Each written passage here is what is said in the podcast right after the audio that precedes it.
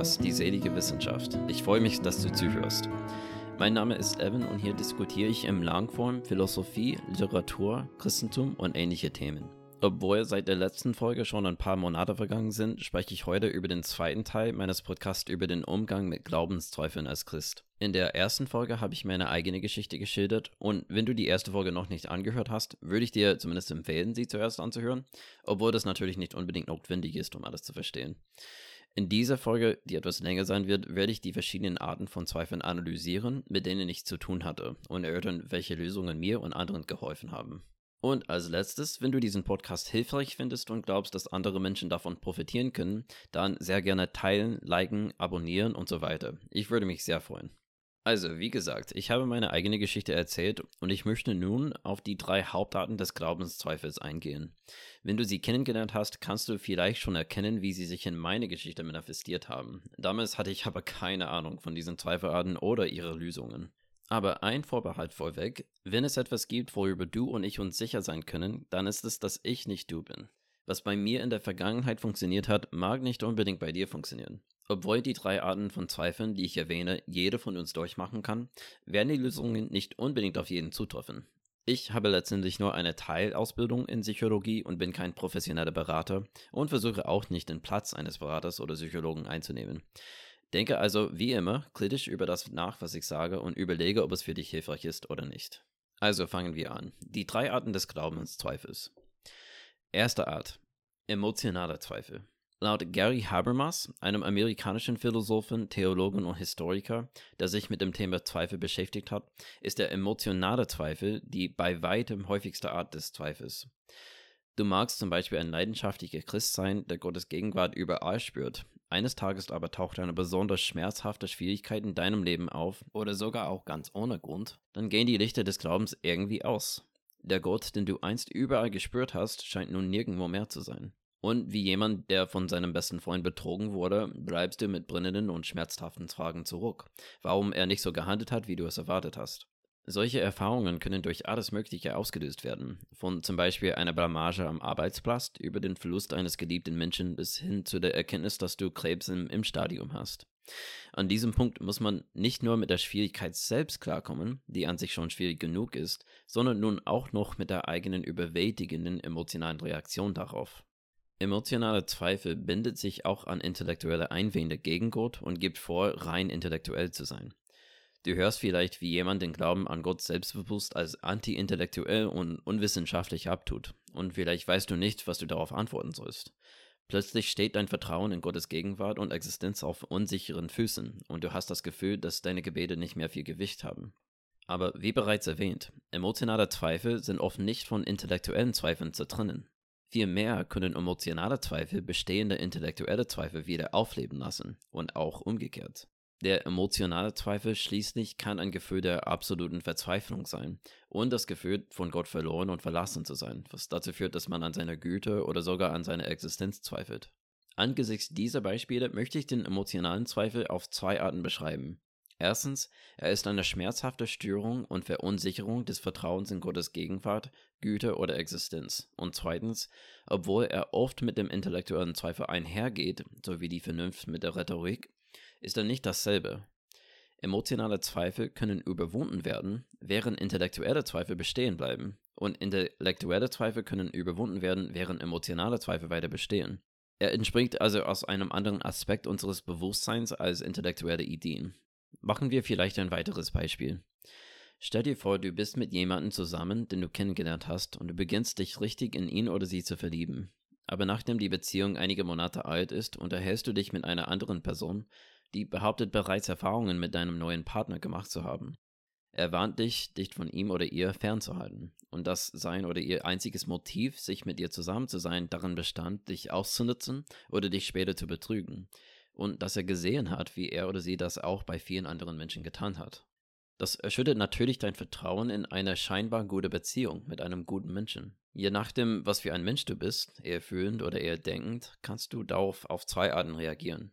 Eine eher kühl denkende Persönlichkeit wird, bevor sie emotional auf diese Idee reagiert, sofort einen Schritt zurücktreten und sich fragen, ob das, was über ihren neuen Partner gesagt wird, tatsächlich wahr ist. Oder ob diese Aussage verlässlich ist, bevor sie sich erlaubt, auf die eine oder andere Weise zu reagieren. Jemand mit einer eher erfüllenden Persönlichkeit wie ich kann sich aber emotional erschüttert und ängstlich fühlen, als ob eine tragende Realität im Leben, auf die sie sich verlassen haben, ins Wanken geraten ist. Selbst wenn ihnen klar wird, dass eines der Dinge, die der Bekannte über ihren Partner gesagt hat, übertrieben war, fühlen sie sich vielleicht immer noch emotional unsicher und ängstlich und kämpfen damit, ihn nicht in diesem neuen Licht zu sehen. Diese Art gefühlsorientierte Unsicherheit unterscheidet sich im Wesen von den intellektuellen Prozessen, obwohl sie, wie du siehst, oft mit ihnen einhergeht, weil die Grundlage, auf der die Ängste hervorgebracht wurden, tatsächliche Tatsachenbehauptungen waren. Diese Art der Reaktion ist bei weitem die häufigste, wenn es um Zweifel an Gott geht. Aber in Wirklichkeit sind es angesichts der enormen persönlichen Auswirkungen auf die Wahrheit des Christentums nicht nur besonders gefühlsbetonte Menschen, die mit Zweifeln zu kämpfen haben, sondern Menschen aus dem gesamten Spektrum. Denn der christliche Glaube berührt man notwendigerweise auf einer tiefen persönlichen Ebene. Zusammenfassend, emotionale Zweifel entstehen aus einem anderen Aspekt unserer Psychologie als intellektuelle Ideen, Argumente und Theorien. Er entspringt einem gefühlsbetonten Aspekt unserer Psyche, der mit Angst und Gefühlen zu tun hat, und dennoch versteckt er sich fast immer hinter echten Fragen und überzeugt uns davon, dass das eigentliche Problem die Frage und nicht das Gefühl ist. Und das ist sehr wichtig. Nun kommen wir aber zur nächsten Zweifelsart, intellektuelle Zweifel. Von rein intellektuellen Zweifel zu sprechen bedeutet von etwas rein theoretischem zu sprechen, denn kein Mensch ist rein intellektuell. Als Menschen sind unsere Gedanken und Überzeugungen immer mit Motiven und Wünschen vermischt. Es gibt Zweifel, die eher am intellektuellen Ende des Spektrums angesiedelt sind, und dann gibt es Zweifel, die eher am emotionalen und bindlichen Ende angesiedelt sind. Intellektuelle Zweifel sind weitaus faktenorientierte, weitaus weniger schmerzhaft und lassen sich in der Regel auflösen, sobald eine Antwort gefunden ist. Sie haben mit echten und tatsächlichen Fragen zur Realität zu tun. Als solche sind sie an sich nicht emotional. Du kannst zum Beispiel nicht erkennen, warum die christliche Trinitätslehre ein logisches Konzept ist, das sich selbst nicht irgendwie widerspricht. Vielleicht möchtest du mehr von den Kritikern und Befürwortern der Dreieinigkeit oder Trinität lesen, um deine Zweifel besser zu verstehen und angemessene Antworten zu finden. Oder du kommst wirklich zu der Einsicht, dass dein Verständnis von Gott nicht mit dem Ausmaß des Bösen vereinbar ist, das er im Leben anderer Menschen zulässt. Wenn deine Zweifel in erster Linie intellektuell sind, fühlen sie sich emotional nicht schmerzhaft an und du fühlst dich in der Lage, klar über sie nachzudenken. Intellektuelle Zweifel sind eigentlich am idealsten, weil wir sie am besten kontrollieren und klar darüber nachdenken können, während bei emotionalen Zweifeln unsere Fähigkeit, den Verstand zu gebrauchen, durch den emotionalen Schmerz verletzt wird. In meinem Fall könnte ich, als meine Zweifel intellektuell wurden, klarer erkennen, wo die eigentlichen Probleme mit dem christlichen Glauben lagen und begann an Lösungen für diese Probleme zu arbeiten. Und nun kommen wir zur dritten Zweifelsart, Willenszweifel. Der Willenszweifel ist im Kern dem emotionalen Zweifel sehr ähnlich, mit einem deutlichen Unterschied. Er ist in der Regel weniger mit emotionalem Schmerz als mit dem Willen verbunden. Es ist oft ein unbewusster Widerwille oder sogar eine Unfähigkeit, etwas zu glauben, das nicht zu den eigenen Veranlagungen und Lebensgewohnheiten passt. Wenn wir bestimmte Gefühle, Wünsche und Lebensgewohnheiten entwickelt haben, fällt es uns schwer, Überzeugungen zu akzeptieren, die diesen Dingen zutiefst widersprechen, selbst wenn wir wissen, dass es richtig wäre, sie zu akzeptieren. Ich stelle mir zum Beispiel vor, würde ich eigentlich wirklich gute Argumente dafür lesen, dass vegane Ernährung die einzig moralische Lebensweise für einen Menschen ist, dann hätte ich ein Problem, weil ich sehr gerne Fleisch und tierische Produkte im Allgemeinen esse. Es gäbe dann Teile von mir, die geistig, gewohnheitsmäßig und emotional geformt wurden, die der Annahme dieser Überzeugung gerne widersprechen. Und wenn ich wirklich davon überzeugt wäre, dass der Veganismus die einzige moralische Möglichkeit ist und das dann entsprechend adoptieren würde, müsste ich dann eigenen Gefühle, Gewohnheiten und Identität in einem gewissen Sinne aufgeben, um dieser Überzeugung zu folgen. Ich müsste zum Teil mich selbst aufgeben. Willenszweifel entstehen, wenn das Herz in Spannung zu dem steht, was es in aller Nüchternheit als wahr oder wahrscheinlich ansieht. Wir Menschen ziehen oft und gerne einen Schleier zwischen uns und die Realität, indem wir uns ablenken, Beweise nicht ernst nehmen, Ideen verspotten, Skepsis heucheln und so weiter, weil wir das Gefühl haben, dass wir uns nicht richtig mit dem auseinandersetzen können oder wollen, was die Realität tatsächlich über sich selbst zu enthüllen scheint. Das kann ja ganz harmlos sein, aber auch abgrundtief böse. Eine Konstante scheint jedoch zu sein, dass sich die meisten Menschen, die mit dem Willenzweifel zu tun haben, dessen weniger bewusst sind. Aber auch hier versteckt sich der Willenzweifel hinter Sachfragen und überzeugt uns davon, dass die Frage das Problem ist und nicht der Wille desjenigen, der sie stellt. Und das ist wiederum sehr wichtig. Wir kommen also zum nächsten Abschnitt. Werkzeuge für den Umgang mit Zweifeln. Die verschiedenen Arten des Zweifels sind von Natur aus unterschiedlich, aber es gibt einen gemeinsamen Weg, um Lösungen für den Zweifel im Allgemeinen zu finden. Ich werde nun die vier wichtigsten Grundsätze für den Umgang mit Zweifeln erläutern und einige praktische Tipps geben, wie du sie alle einhalten kannst. Also lass uns anfangen. Erstens, gib dir selbst die Erlaubnis, deine Gefühle und Gedanken zu hinterfragen. Eine Krise des Zweifels zu überwinden, ohne die Natur deiner eigenen Subjektivität richtig zu verstehen, ist wie der Versuch, ohne Ruder zu segeln. Sehr schnell bist du auf dem Meer verloren und in Wellen und Strömungen völlig ausgeliefert, weil du doch gar nicht verstehst, was in deinem Kopf vor sich geht. Eine wichtige Sache, die mir fehlte, als ich von so schmerzhaften Zweifeln am Christentum heimgesucht wurde, war das Verständnis für die Subjektivität der menschlichen Natur. Ich habe eigentlich nicht so richtig begriffen, dass die Welt, die ich erlebe, von meinem eigenen Verstand konstruiert wird. Aber was soll das heißen? Kurz gesagt, wir erleben die objektive Realität nicht direkt. Wir erleben unsere eigene aktive Interpretation der Welt als Projektion unserer eigenen Überzeugungen auf das, was unsere Sinnesinformationen uns sagen. Gehen wir einige Beispiele durch. Wenn du glaubst, dass dein Ehepartner dich betrügt, verändert das deine Wahrnehmung von ihm, oder? Wenn du glaubst, dass du krank bist, unabhängig davon, ob du es tatsächlich bist oder nicht, kann das dazu führen, dass du dich auch so fühlst. Nicht umsonst gibt es einen ganzen Zweig der Medizin, der sich mit den psychosomatischen Ursachen von Krankheiten befasst. Die Macht unseres Geistes, Realitäten auf die Welt zu projizieren und quasi ins Leben zu rufen, ist unglaublich, denn er ist unsere primäre Art, die Welt zu erleben. Klingt ja verrückt, aber es stimmt. Wenn du glaubst, dass deine Stadt tausend Jahre alt ist, wird dein Verstand dich dazu bringen, die Stadt so zu sehen und zu erleben, als wäre es ein tausend Jahre alt. Selbst wenn die Historiker, die du für verlässlich gehalten hast, sich als doch falsch herausstellen und es in Wirklichkeit nur 200 Jahre alt ist. Und wenn du fälschlicherweise glaubst, dass einer deiner Eltern gerade gestorben ist, ist deine mentale und emotionale Reaktion keine Reaktion auf die Realität, sondern auf deinen subjektiven Glauben an die Realität. Unsere Erfahrungen mit der Welt sind nicht in einem absurden Sinne direkte Erfahrungen mit der Realität, als ob wir Gott selbst wären. Vielmehr interpretieren wir das, was wir sehen, hören, berühren und schmecken, durch die Überzeugungen unseres Verstandes. Und das ist eine der Geheimnisse der kognitive Therapie. Ändert man den Glauben, ändert man also auch die subjektive Wahrnehmung der Realität. Und wenn wir uns dessen bewusst sind, können wir Gedanken der Hoffnungslosigkeit, des Zweifels, der Furcht und der Angst sowie unsere eigene Wahrnehmung der Welt mit einem großen Körnchen Salz nehmen. Eine der Fehler, den ich in meiner Erfahrung mit Zweifeln gemacht habe, war die Annahme, dass meine Wahrnehmungen über Gott, wie er sein sollte, eine direkte Erfahrung der Realität seien. Deshalb hatte ich das Gefühl, dass ich keine andere Wahl hatte, als sie zu akzeptieren. Ich verstand damals nicht, dass sie nur das Ergebnis meiner eigenen Wahrnehmung von Gott waren, die ich hätte in Frage stellen können und auch sollen. Diesen Gedanken einmal durchzukauen kann im Umgang mit Zweifeln sehr hilfreich sein, um zu verhindern, dass eine Rückkopplungsschleife entsteht. Du hast zum Beispiel das Gefühl, dass Gott nicht da ist, dein Verstand projiziert dieses Gefühl dann auf die Welt, weil die Welt dieses Gefühl wieder zu spiegeln scheint, bestärkt sie deinen Glauben, dass Gott nicht da ist, und dann verstärkt sich deine subjektive Projektion dieses Gefühls auf die Welt und so weiter. Wenn dann Zweifel aufkommen, sieh sie nicht so an, als ob sie zwangsläufig die Realität direkt widerspiegeln, sondern lerne sie als eine Widerspiegelung von etwas zu erkennen, das in deinem eigenen Geist vor sich geht. Und du hast das Recht und sogar die Pflicht, es zu hinterfragen.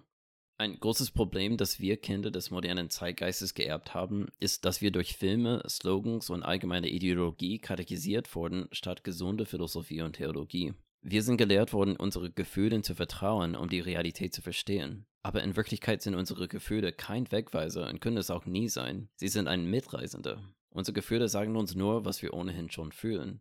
Und wenn wir uns von ihnen leiten lassen, wird das nur zu einer Art Nabelschau.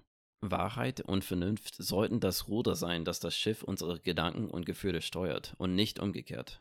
Also lerne deine Gefühle mutig zu hinterfragen, auch wenn sie dir überwältigend erscheinen, und lerne ihnen zu widersprechen, wenn sie falsch sind. Du wirst feststellen, dass sich deine Gefühle langsam ändern werden, wenn du das tust, damit sie zu dem passen, was du dir selbst sagst. Eine praktische und sehr einfache Methode, die zu üben, ist, sich die Zeit zu nehmen, die Gedanken in deinem Kopf zu beobachten und zu erkennen und mutig die Frage zu stellen, ist das wirklich wahr und warum? Zum Beispiel, vielleicht hast du der Gedanke, wenn Gott wirklich da wäre, hätte er diese schreckliche Erfahrung verhindert. Also frag dich, ist das wahr und warum? Wenn Gott wirklich da wäre, würde er mich von dieser Krankheit heilen? Ist das wahr und warum? Und so weiter. Okay, wir kommen zur zweiten Methode. Achte auf dein eigenes geistliches Leben, auch inmitten von Zweifeln. Wenn mich meine eigene Erfahrung etwas gelehrt hat, dann, dass es eine echte Herausforderung ist, sich die Zeit für das eigene spirituelle Leben zu nehmen, wenn man mit Zweifeln zu kämpfen hat. Einer der Gründe dafür liegt auf der Hand. Wenn du daran zweifelst, dass es Gott gibt, vielleicht sogar sehr ernsthaft, dann scheint es nicht nur unmöglich, sondern auch unlogisch, sich im Gebet an ihn zu wenden. Auch die allgemeine Meditation kann schwierig erscheinen, weil die Vorstellung, dass es eine ultimative spirituelle Realität gibt, in der wir Trost finden können, ebenfalls in Frage steht. Für mich war das der Todesstoß für meine Fähigkeit, über meine Situation hinauszuwachsen. Weil ich mich intellektuell gezwungen fühlte, an der Existenz Gottes zu zweifeln, fühlte ich mich nicht in der Lage, mich um mein spirituelles Leben zu kümmern. So kann man aber gar nicht denken. Besonders weil das eigene geistliche und spirituelle Leben so unausweichlich mit Rationalität selbst verbunden ist. In seinem akademischen Artikel William James in the Modern Neurobiology of Emotion hat der Neurowissenschaftler Antonio Damasio geschrieben, ich zitiere, Gezielte und gut eingesetzte Emotionen scheinen ein Stützsystem zu sein, ohne dass das Gebäude der Vernunft nicht richtig funktionieren kann. Ende des Zitats. Das heißt mit anderen Worten, wenn ein geistliches Leben nicht richtig geordnet ist, ist es ziemlich schwer, klar über die Realität zu denken. In meinem Fall hatte ich die falsche Idee, dass wenn der Atheismus wahr wäre, hätte ich keine Ressourcen, um ein gesundes spirituelles Leben zu pflegen. Weil ich mich nicht in der Lage fühlte, mich um mein spirituelles Leben und meine psychische Gesundheit zu kümmern, konnte ich dann keine Fortschritte bei der Bewältigung meiner Teufel machen. Es war wirklich eine außer Kontrolle geratene Abwärtsspirale. Hier sind ein paar wichtige Punkte, die man beachten sollte. Erstens, unabhängig davon, was letztendlich an der Welt wahr ist, gibt es einige Dinge, die wir über die Art und Weise wissen, wie wir als Menschen mit der Realität umgehen. Eines dieser Dinge ist, dass wir die wahre Welt nicht wahrnehmen und keine klaren Gedanken fassen können, wenn wir von Ängsten, Sorgen, Süchten und Ablenkungen geplagt werden, weil diese Dinge unsere Verstand ausschalten, sogar auf physiologischer Ebene. Wir werden durch diese Schwachheiten von uns selbst abgekoppelt und haben keinen Zugang zu den Teilen unserer Psyche, die auf die Interaktion mit der realen Welt außerhalb unseres Kopfes ausgerichtet sind. Solange du ein Mensch bist, solltest du dich daher berechtigt, wenn nicht sogar verpflichtet fühlen, deine eigene Spiritualität und ein meditatives Leben zu pflegen, um deine Fähigkeit zum rationalen Denken zu fördern. Sogar der amerikanische atheistische Neurologe Sam Harris empfiehlt dies als notwendige Übung, um geistige Gesundheit zu erlangen. Unabhängig davon, welche Weltanschauung wir vertreten, ist es immer notwendig, aktiv daran zu arbeiten, unsere Anhaftungen an Angst, Furcht und Ablenkung zu lösen und in einen transzendenten, ruhigen und friedlichen Geisteszustand einzutreten, um die grundlegende Fähigkeit zu erhalten, klar und tiefgründig über die Welt nachzudenken. Die spirituelle Realität, in der du dich trösten willst, ist tatsächlich real, weil sie auch ein notwendiger Aspekt der menschlichen Psychologie ist, um rational zu bleiben. Nicht umsonst fördern praktisch alle historischen Religionen diese Dinge im Allgemeinen. Unabhängig davon, ob man eine christliche Darstellung der Realität akzeptiert oder nicht, ist ein Großteil der christlichen Praxis darauf ausgerichtet, das zu fördern, was man als tiefgreifende geistige Gesundheit bezeichnen könnte. Meditation und tiefe Atmung sind klinisch erprobte Methoden, um den Cortisolspiegel in unserem Blut zu senken und dadurch Stress und Angst abzubauen, was sehr wichtig ist. Und heutzutage gibt es sogar eine Flut von Meditations-Apps, die sehr hilfreich sind. Du kannst dir eine aus deinem App Store herunterladen und sie einfach ausprobieren.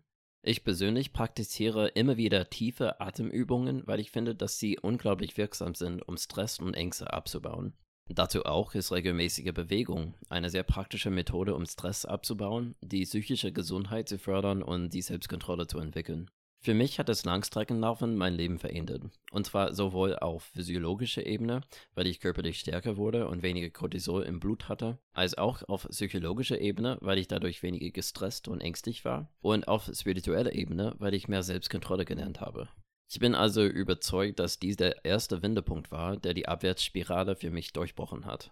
Nun, ein weiteres äußerst hilfreiches Werkzeug in diesem Zusammenhang ist die Kultivierung von Dankbarkeit und positivem Denken, die Furcht, Angst und sogar emotionalen Zweifeln diametral entgegengesetzt sind. Meiner eigenen Erfahrung nach sind das extrem starke Waffen. Dankbarkeit und positives Denken sind wirklich, und das meine ich ernst, ein Todesstoß gegen Angst und Stress, wie ich ihn noch nie erlebt habe. Ich konnte mich nie in einem Zustand emotionaler Aufruhr und Zweifel befinden, während ich gleichzeitig bewusst für etwas dankbar war. Dankbarkeit aktiviert die intellektuellen und objektiven Teile unseres Verstandes, weil sie sich auf das Äußere statt auf das Innere konzentriert. Wenn du es dir zur Gewohnheit machst, regelmäßig und täglich dankbar zu sein, kannst du deine emotionalen Zweifel stark bekämpfen. Du kannst dies auch ganz einfach tun, indem du Dinge aufschreibst, für die du dankbar bist. In einem weiteren Schritt kannst du diese Listen durchgehen und über diese guten Dinge in deinem Leben nachdenken und darüber, warum sie gut sind. Wenn du dich zwingst, diese Fragen zu beantworten, schaltet sich dein Verstand ein, was wiederum ein wichtiger Teil der Wiederherstellung von Freude und emotionaler Stabilität ist. Nun, positives Denken ist auch ähnlich. Dabei geht es weniger darum, die guten Dinge um dich herum zu sehen, sondern eher darum, daran zu glauben, dass die Dinge in der Zukunft gut werden können.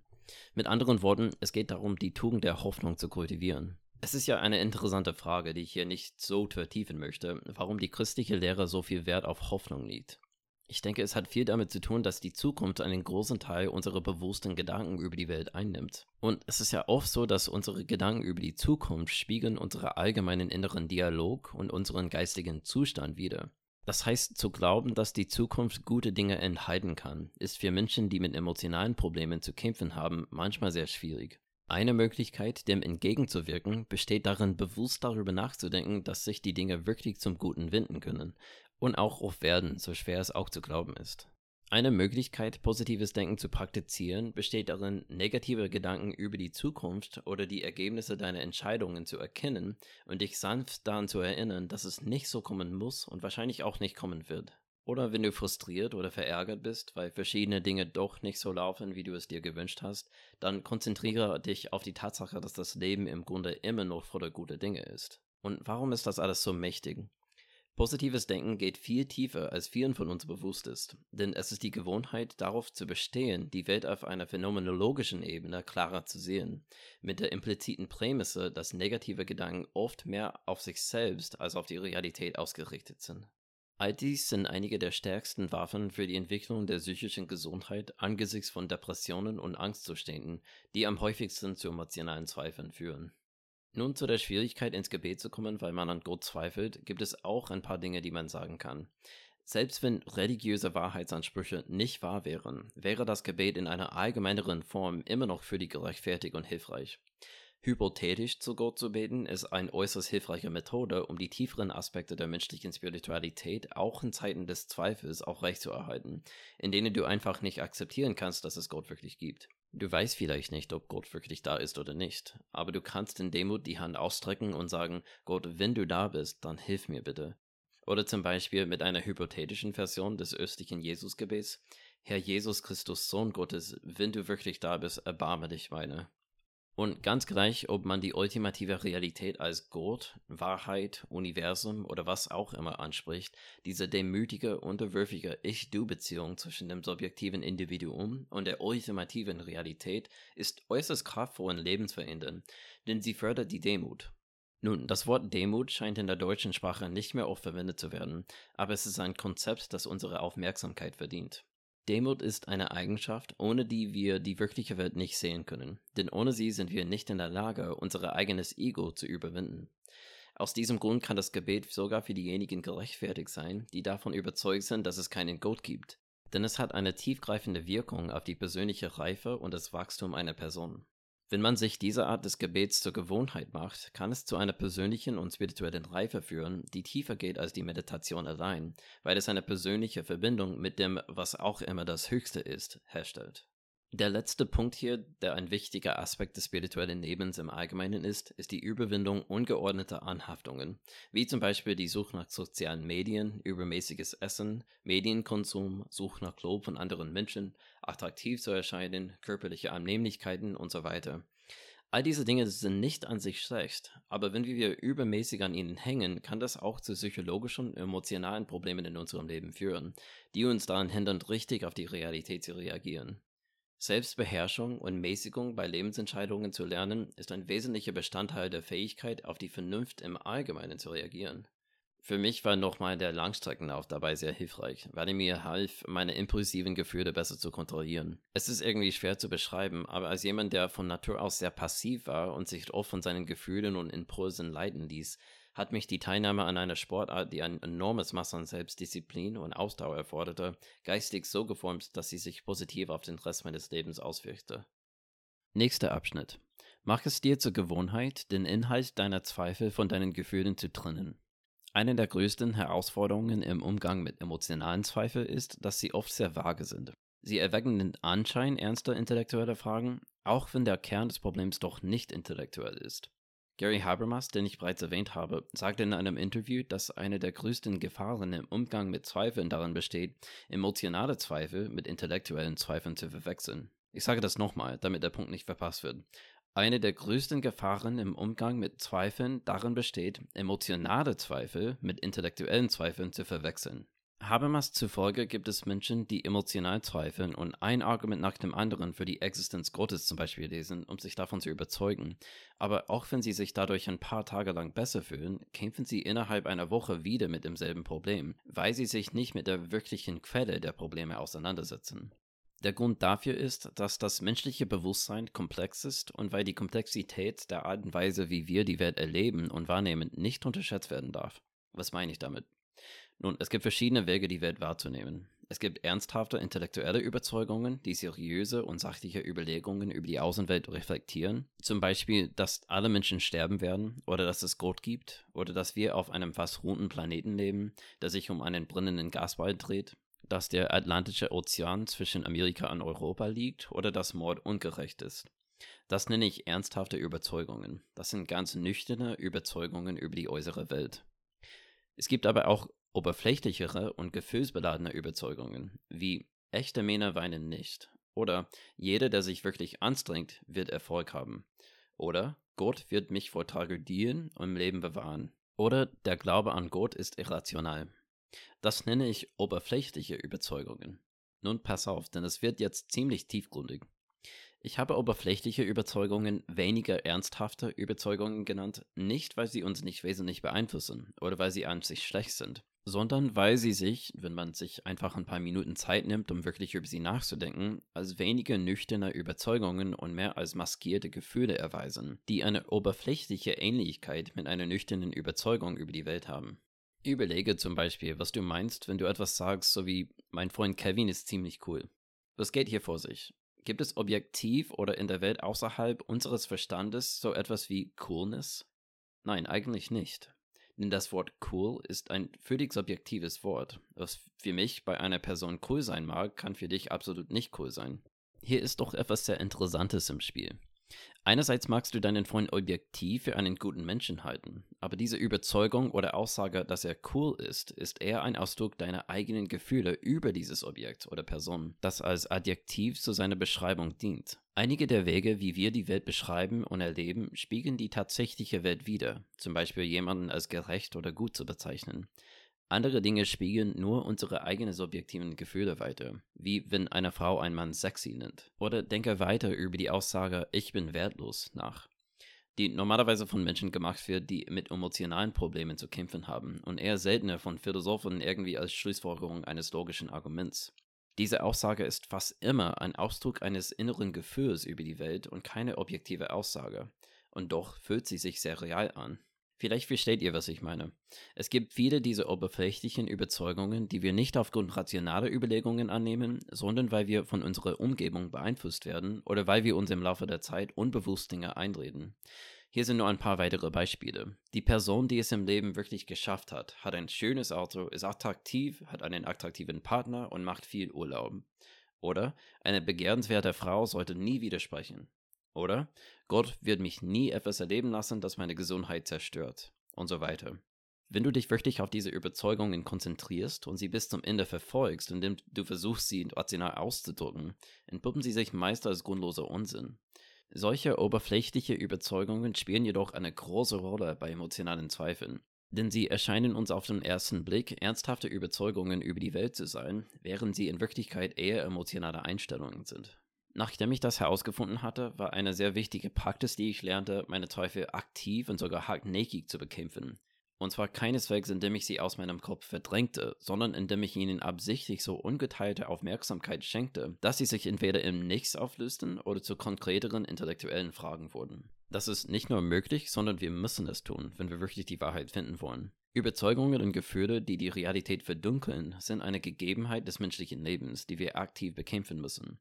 Leider sind wir nicht in einem Universum gelandet, in dem wir die Realität direkt kennen, nur weil wir existieren.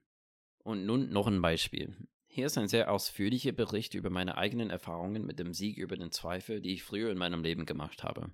Eines Tages, ich glaube es war etwa 2010, zu Beginn meiner Glaubenskrise, hatte ich mit einer Menge emotionaler Zweifel zu kämpfen. Ich hatte den Blogbeitrag eines Atheisten gelesen, in dem es darum ging, dass ich, wenn ich in einem anderen Land geboren worden wäre, wahrscheinlich ein Muslim, ein Hindu oder ein Buddhist gewesen wäre. Ich wusste nicht, warum ich das bis dahin irgendwie nicht gesehen hatte, aber die Lektüre dieses Blogs offenbarte mir mit unbestreitbarer Klarheit, dass mein Glaube an das Christentum größere bedingt war. Wie konnte ich so tun, als sei er selbstverständlich wahr? Mein ganzes Vertrauen in die Wahrheit und Schönheit des Christentums könnte genauso gut von einem Muslim für seinen eigenen islamischen Glauben in einem anderen Land geteilt worden sein, gerade jetzt. Und dazu noch gab es nicht nur die religiöse Vielfalt des Ortes, sondern auch der Zeit. Vor einigen tausend Jahren hätte ich genauso gut griechischen, römischen oder germanischen Göttern Opfer bringen können, je nachdem, wo ich geboren wurde. Vielleicht hätte ich in einigen kryptischen Religionen sogar Kinderopfer dargebracht, als ob das schön und richtig wäre. Ich fühlte dann plötzlich ein unbestimmtes Gefühl der Entfremdung, wenn ich in die Kirche ging und all die Menschen um mich herum ansah und mich fragte, wie sie so sicher sein können, dass ihr Glauben einfach wahr ist. Hier haben wir nun ein perfektes Beispiel für emotionale Zweifel oder zumindest der Beginn davon. Denn es ist ein Beispiel wie ein vages Gefühl des Zweifels und der Enttäuschung, das noch auf unbestimmten Voraussetzungen beruht. Die Lösung für den Umgang mit solchen vagen Mischungen aus Gefühlen und Ideen ist sie gnadenlos herauszufordern, klar zu sein. Wir müssen unsere eigenen Gedanken so hinterfragen, als wären sie tatsächliche Personen. Was ist dein eigentliches Argument? Nenne mir deine Prämissen und zeige mir, wie du zu deiner Schlussfolgerung kommst. Sei ganz klar, wären berechtigte Fragen. Damals, als ich am Anfang war, kognitive Therapie zu studieren in der Uni, habe ich das tatsächlich versucht. Ich habe meine eigenen Gedanken gefragt, was ist eigentlich das Argument hier? Und so hat mein innerer Dialog ausgesehen. Mal sehen, vielleicht können wir diese Probleme so formulieren. Erstens, wäre ich im Iran geboren worden, wäre ich wahrscheinlich Muslim geworden. Zweitens, Schlussfolgerung. Deshalb ist das Christentum nicht wahr. Nun, warte, das folgt überhaupt nicht. Es gibt keine Verbindung zwischen der Falschheit des Christentums und der Tatsache, dass ich ein Muslim wäre, wenn ich im Iran geboren wurde. Lass mich das nochmal versuchen. Erstens, es gibt viele Religionen. Zweitens, Schlussfolgerung. Deshalb ist das Christentum nicht wahr. Hm, das folgt aber auch nicht. Es gibt keine klare logische Verbindung zwischen der Existenz vieler verschiedener Religionen und der Unwahrheit des Christentums. Das folgt einfach nicht. Es muss eine verbindende Prämisse geben zwischen diese zwei Aussagen. Versuchen wir es noch einmal. 1. Wenn es viele Religionen gibt, ist das Christentum nicht wahr. Zweitens, es gibt viele Religionen. Drittens, deshalb ist das Christentum nicht wahr. Okay, jetzt aber haben wir wenigstens ein logisch gültiges Argument. Wenn es stimmt, dass das Christentum angesichts vieler Religionen falsch sein muss, und es gibt offensichtlich viele Religionen, dann muss das Christentum falsch sein. Aber natürlich müssen wir uns fragen, ob die erste Prämisse überhaupt wahr ist. Stimmt es, dass es, wenn das Christentum wahr wäre, nur eine Religion gäbe? Warum denke ich das? Und wie könnte man diese Behauptung überhaupt rechtfertigen? Schließlich erkennt sogar die Bibel selbst die Existenz verschiedener Religionen und religiöse Überzeugungen an. Und das Christentum selbst geht davon aus, dass das Judentum, einer anderen Religion, existiert hat. Vielleicht könnte man behaupten, dass Gott uns nicht verwirren würde, indem er uns mit so vielen Religionen konfrontiert, weil das Christentum lehrt, dass Gott liebevoll ist. Aber können wir das wirklich mit Sicherheit sagen? Die christliche Philosophie kommt im Allgemeinen zu dem Schluss, dass Gott denen, die zu ihm kommen wollen, gerade genug Beweise und Hinweise in die richtige Richtung gibt, damit sie ihn finden, wenn sie ihn suchen, und nicht mehr. Denn er will die Schuld derer, die ihn unvernünftigerweise ablehnen, nicht noch vergrößern. Aus der Sicht einiger Religionsphilosophen wäre es vielleicht sogar weniger moralisch gewesen, eine Welt mit moralisch freien Geschöpfen zu schaffen und dennoch absolute Gewissheit, welche Religion wahr ist. Denn dadurch, weil sie keinerlei intellektuelle Entschuldigung dafür haben, der Wahrheit nicht zu folgen, wird ihre Schuld vor Gott erhöht. Wenn man mehrere Religionen und Weltanschauungen in einer Welt zulässt, in der es nicht offensichtlich und sicher ist, welche Weltanschauung wahr ist, hat der Einzelne vielleicht mehr Freiheit, seinen eigenen Weg zu wählen, und gleichzeitig wird die moralische Schuld an seinen Entscheidungen geringer, weil es nicht sicher ist. Außerdem lehren viele Christen, zum Beispiel die römisch-katholische Kirche und viele protestantische Konfessionen, dass es möglich ist, auch außerhalb des christlichen Glaubens durch einen impliziten Glauben an Christus gerettet zu werden. Das bedeutet, dass wenn jemand die Hinweise befolgt, die ihm gegeben wurden, um das Gute, Wahre und Schöne zu finden, wenn er bereut, was er böse getan hat und sich von der Sünde abwendet, die Wahrscheinlichkeit groß ist, dass er letztlich Gott findet und seine Gnade erlangt, auch wenn er nicht ausdrücklich von Jesus Christus weiß. Und mehr noch, entspricht es nicht eher einem christlichen Menschenbild als einem naturalistischen, dass sich die Menschheit seit Jahrtausenden nach etwas jenseits der materiellen Welt sehnen, das mit Wahrheit und Moral verbunden ist? Entspricht die Vielzahl der Religionen nicht eher der allgemeinen Erfahrung und Erkenntnis der Menschheit, dass es eine Realität jenseits der materiellen Welt gibt, die Gerechtigkeit, Wahrheit und Güte von uns verlangt? Welcher Zusammenhang besteht nur dann zwischen der Liebe Gottes zu uns und der Konfrontation mit nur einer Religion? Wenn du die Werke von Kirchenvätern wie dem heiligen Augustinus liest, hat sich das Christentum immer nicht nur als eine Religion unter vielen gesehen, sondern als die Vollendung und Erfüllung aller menschlichen Religionen. Es ist einfach nicht so, dass alle Religionen völlig falsch sind. Sie haben alle einen Anteil an der Wahrheit und dienen daher als Mittel, um die unendliche Natur Gottes zu verstehen. Das Christentum sieht sich selbst aber als die endgültige Vollendung der Offenbarung Gottes, in dem er Mensch wurde. Die erste Prämisse also, nämlich dass es nur eine Religion gäbe, wenn das Christentum wahr wäre, erweist sich, wenn nicht als falsch, so doch zumindest als zweifelhaft und unbegründet. Nun, natürlich zeigte mir dieses Argument auch, dass der Glaube an eine Weltanschauung, mit dem ich aufgewachsen bin, sie nicht automatisch wahr macht. Aber diese Einsicht widersprach nicht meinem christlichen Glauben, sondern zwang mich vielmehr dazu, mehr zu studieren und mehr über die Philosophie und Weltreligionen zu lernen. Wie du hier siehst, begann ich hier mit einem Gefühl der Entfremdung und Desillusionierung. Indem ich aber dieses vage Gefühl und den Zweifel gnadenlos herausforderte und wirklich versuchte, das Argument, das es darstellte, klar zu definieren, verwandelte ich es schließlich in etwas, mit dem mein Verstand umgehen könnte, den intellektuellen Zweifel, und ging dann systematisch mit den Prämissen um. In vielen dieser Fälle wird der emotionale Zweifel verschwinden. Wenn das aber nicht der Fall ist, ist es wichtig, ihn als das zu erkennen, was er ist, und ihn immer wieder auf Klarheit und präzise Argumente hin zu untersuchen, um ihn dann in den intellektuellen Zweifel zu umwandeln. Bei den verbleibenden emotionalen Zweifeln handelt es sich oft um Angstzustände und Depressionen, die am besten mit kognitiver Therapie behandelt werden. Die kognitive Therapie behauptet, dass wir die Dinge, die wir uns unbewusst einreden, letztendlich dann ausleben. Wenn wir uns selbst immer wieder Dinge über unseren Gott, die Welt, uns selbst und andere erzählen, beginnen wir natürlich zu glauben, dass sie wahr sind. Und wenn die Dinge, die wir uns einreden, unrealistisch, negativ und falsch sind, beginnen wir diese Lügen in unserem eigenen Denken und Fühlen zu verkörpern. Die einzig richtige Lösung ist dann, die Kontrolle über diesen inneren Dialog zu übernehmen und zu lernen, dir selbst die Wahrheit zu sagen. Achte auf dein Herz und deinen Verstand und erkenne, wenn du dir Lügen und Unsinn erzählst und ersetze die durch die Wahrheit. Das funktioniert aber nur, wenn du es dir zur Gewohnheit machst und wenn du dich wirklich bemühst, deine Denkweise zu ändern. Das ist keine leichte Sache, aber es muss getan werden. Und nun kommen wir zum letzten Abschnitt. Mit intellektuellen Zweifeln systematisch umgehen. Die vorherigen Schritte haben sich mit Zweifeln befasst, die auf der willentlichen und emotionalen Seite des Spektrums liegen. Letztendlich geht es darum, diese Zweifel in echte intellektuelle Fragen zu verwandeln, die wir rational verstehen und mit denen wir umgehen können. Aber wir können dann nicht aufhören, wenn wir unsere Zweifel in echte Fragen umgewandelt haben. Wir müssen daran arbeiten, die Fragen oder den Einwand im Lichte unserer gesamten Weltanschauung zu verstehen und zu einem Schluss zu kommen, wie sehr sie unsere Weltanschauung beeinflussen sollte. Hier sind einige wichtige Schlüsse, um dies richtig zu tun. Erstens, wie früher erwähnt, zerlege die Frage, den Einwand oder den Zweifel immer in ein Argument, dessen Bestandteile du verstehen kannst. Notiere sie auf einem Notizblock, wenn es sein muss. Ein Beispiel dafür habe ich bereits in meiner Frage über die Vielfalt der Religionen gegeben. Das ist bei weitem die wirkungsvollste Methode, um Fragen oder Zweifel, die wir in unserem eigenen Kopf haben, wirklich herauszufordern. Ein Argument besteht immer aus Prämissen und einer Schlussfolgerung. Gib dich also niemals zufrieden mit vagen Aussagen wie die Skandale um sexuellen Missbrauch zeigen, dass der Kirche nicht zu trauen ist. Was heißt denn zum Beispiel die Kirche überhaupt? Was heißt trauen? Was heißt zeigen? Du musst ja diese Sachen hinterfragen und nicht einfach stehen gelassen hinnehmen. Deswegen ist es wichtig, dass du sie in Prämissen aufschlüsselst. Zum Beispiel, wenn das Christentum wahr wäre, wäre die Kirche vertrauenswürdig.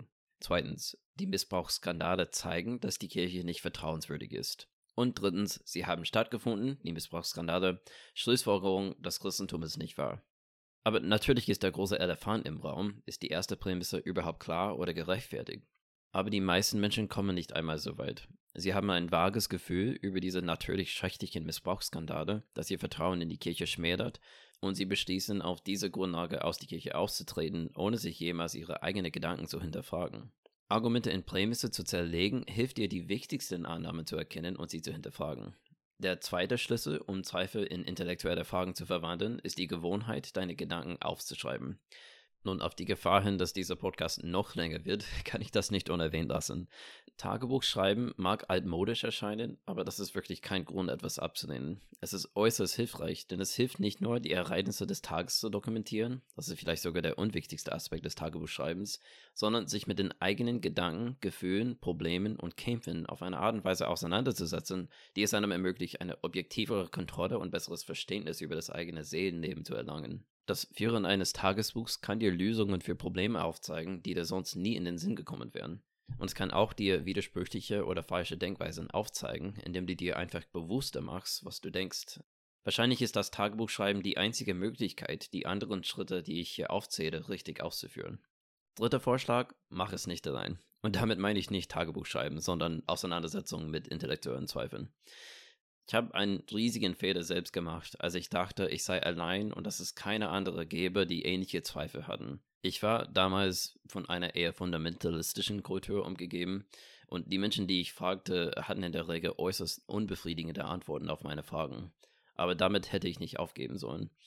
Aus irgendeinem Grund hatte ich einfach nicht daran gedacht, dass ich in einer 2000 Jahre alte Glaubenstradition stand und dass alle Väter der Kirche im Laufe der Jahrhunderte mit ganz ähnlichen Problemen zu tun gehabt hatten, mit denen ich mich jetzt beschäftigte. Natürlich gab es neue Themen wie die Evolutionstheorie und Probleme mit der kritischen Bibelwissenschaft. Aber wenn ich zum Beispiel gewusst hätte, dass Papst Benedikt XVI., auch bekannt als Josef Ratzinger, schon damals in seiner Schöpfungslehre eine schöne und bibeltreue thomistische Synthese von Christentum und Evolution vermittelte, wäre mir der Schmerz und die Verzweiflung erspart geblieben, die ich durchmachte. Der Punkt ist dies. Lies viel und von vielen Menschen in verschiedenen Konfessionen, verschiedenen Glaubenstraditionen und lies auch tief in der Kirchengeschichte. So verlogen wie es auch zu denken sein mag, du bist mit Sicherheit nicht die erste Person, die sich die Fragen stellt, die du dir gerade stellst. Aber wie ich bereits erwähnt habe, solltest du nicht nur vom Christen lesen. Das Ziel hier ist nicht nur Christ zu werden oder zu bleiben. Es geht darum, die Wahrheit zu finden. Das kannst du nur erreichen, wenn du Menschen aus verschiedenen Perspektiven zuhörst. Mach es dir zur Gewohnheit, aktiv nach Artikeln, Büchern oder Podcasts von Skeptikern zu suchen und dir auch ihre Sichtweise anzuhören. So bekommst du ein umfassenderes und genaueres Bild von der Welt. Denn während Christen oft sehr gut darin sind, auf Dinge hinzuweisen, über die Skeptiker nicht gerne reden, sind Skeptiker auch sehr gut darin, auf Dinge hinzuweisen, über die Christen nicht gerne reden. Das gleiche gilt für liberale und konservative Christen. Ich möchte hier aber einen wichtigen Vorbehalt anbringen. Wenn du ein Christ bist und anderen zuhören willst, musst du dir zuerst anhören, was Christen zu dem Thema zu sagen haben. Es ist unverantwortlich und unweise, sich einzureden, dass man der Wahrheit wegen deshalb zuerst die Menschen lesen muss, mit denen man nicht einverstanden ist. Das ist unklug, denn in vielen Fällen hast du vielleicht noch nie die gewichtigen Gründe kennengelernt, die deine eigene Weltanschauung für eine bestimmte Sichtweise hat. Lies zuerst, was die Vertreter deiner eigenen Weltanschauung zu sagen haben, und dann die Skeptiker. Das war ein Fehler, den ich gemacht habe und der mir viel Schmerz und Zweifel verursacht hat. Philosophische Argumente sind fast immer überzeugend und es ist durchaus möglich und üblich, von einer bestimmten Idee überzeugt zu sein und nicht gerade, weil sie die besten Argumente hat, sondern weil es die einzigen Argumente sind, die du zu diesem Thema gehört hast. Lies immer beide Seiten, aber bitte kenne zuerst die Argumente deiner eigenen Seite. Eine Möglichkeit, dies zu tun, ist einen Leseplan zu erstellen. Dies kann deiner Suche dadurch eine objektive Struktur geben. Suche im Internet nach Büchern oder Artikeln, die Themen behandeln, zu denen du Fragen hast, und zwar aus verschiedenen Blickwinkeln. Du wirst dann über die Zeit feststellen, dass dein Wissen über das allgemeine Thema zunimmt und du dich eher in der Lage fühlst, dir ein eigenes Urteil darüber zu bilden, was wahr ist. Und wir kommen zum vierten Punkt. Der letzte Schlüssel, um Zweifel in intellektuelle Fragen umzuwandeln, ist die Erkenntnis, dass es nicht schlecht ist, keine Gewissheit über deine Weltanschauung oder Antworten auf alle Fragen zu haben. Es ist eine weit verbreitete falsche Annahme, die von denjenigen, die der Weltanschauung anderer skeptisch gegenüberstehen, oft bequem und inkonsequent angewandt wird. Dass es inakzeptabel ist, unbeantwortete Fragen zu haben. Laut dieser Ansicht muss man in der Lage sein, auf jede Frage eine klare Antwort zu geben, sonst ist man nicht berechtigt, diese Weltanschauung zu vertreten. Aber das ist einfach nicht wahr. Um eine Weltanschauung für wahr zu halten, muss man nicht auf jeden möglichen Einwand eine Antwort haben, aber man muss Gründe dafür haben, sie für wahrscheinlicher zu halten als nicht. Selbst in akademischen Disziplinen gibt es noch viele offene Fragen, die die heutigen Theorien nicht beantworten können. Aber weil diese Theorien so aussagekräftig sind und es Gründe für ihre Annahme gibt, glauben Wissenschaftler, dass es irgendwann eine klare Antwort auf die verbleibenden Unklarheiten geben wird. Ja, sogar Wissenschaftler haben Glaube. Genauso wenig musst du als Christ eine Antwort auf jede mögliche Schwierigkeit in der Bibel haben oder eine Erklärung für jedes Übel, das Gott in der Welt zugelassen hat. Was du aber doch benötigst, sind übergreifende Gründe, die dafür sprechen, dass das Christentum wahr ist und die insgesamt stärker sind als die Argumente, die dagegen sprechen. Für mich sind die tiefgreifende Abhängigkeit und dennoch andauernde Existenz des Universums, die moralische und intellektuelle Natur der Menschheit, die irreduzible Natur des Bewusstseins und die Beweise für die Auferstehung Jesu starke Gründe, um zu glauben, dass das Christentum wahr ist. Und man muss auch zugeben, es gibt gute Einwände gegen das Christentum. Zum Beispiel das Problem des Bösen. Ich denke, es gibt sehr plausible Gründe dafür, dass Gott das Böse im Allgemeinen zulässt, aber es gibt natürlich auch viele Fälle, in denen ich ehrlich zugeben muss, ich verstehe nicht, warum Gott das zugelassen hat. Aber ich brauche keine Erklärung für diese Dinge, denn die Wegweise der Realität legen mir überzeugend nahe, dass es Gott wirklich gibt. Und wenn es ihn gibt, muss er Gründe haben, auch wenn ich sie nicht kenne. Das ist ausdrücklich kein Fideismus oder Leichtgläubigkeit. Es ist die richtige Funktion der Vernunft aus der Sicht eines Menschen, der nicht allwissend ist. Und es ist genau dieser intellektuelle Rahmen, der es Wissenschaftlern, Erfindern, Ärzten und Schiedsrichtern ermöglicht hat, in der gesamten Menschheitsgeschichte zwischen wahr und falsch zu entscheiden. So, lass uns alle Tools in diesem Podcast zusammenfassen.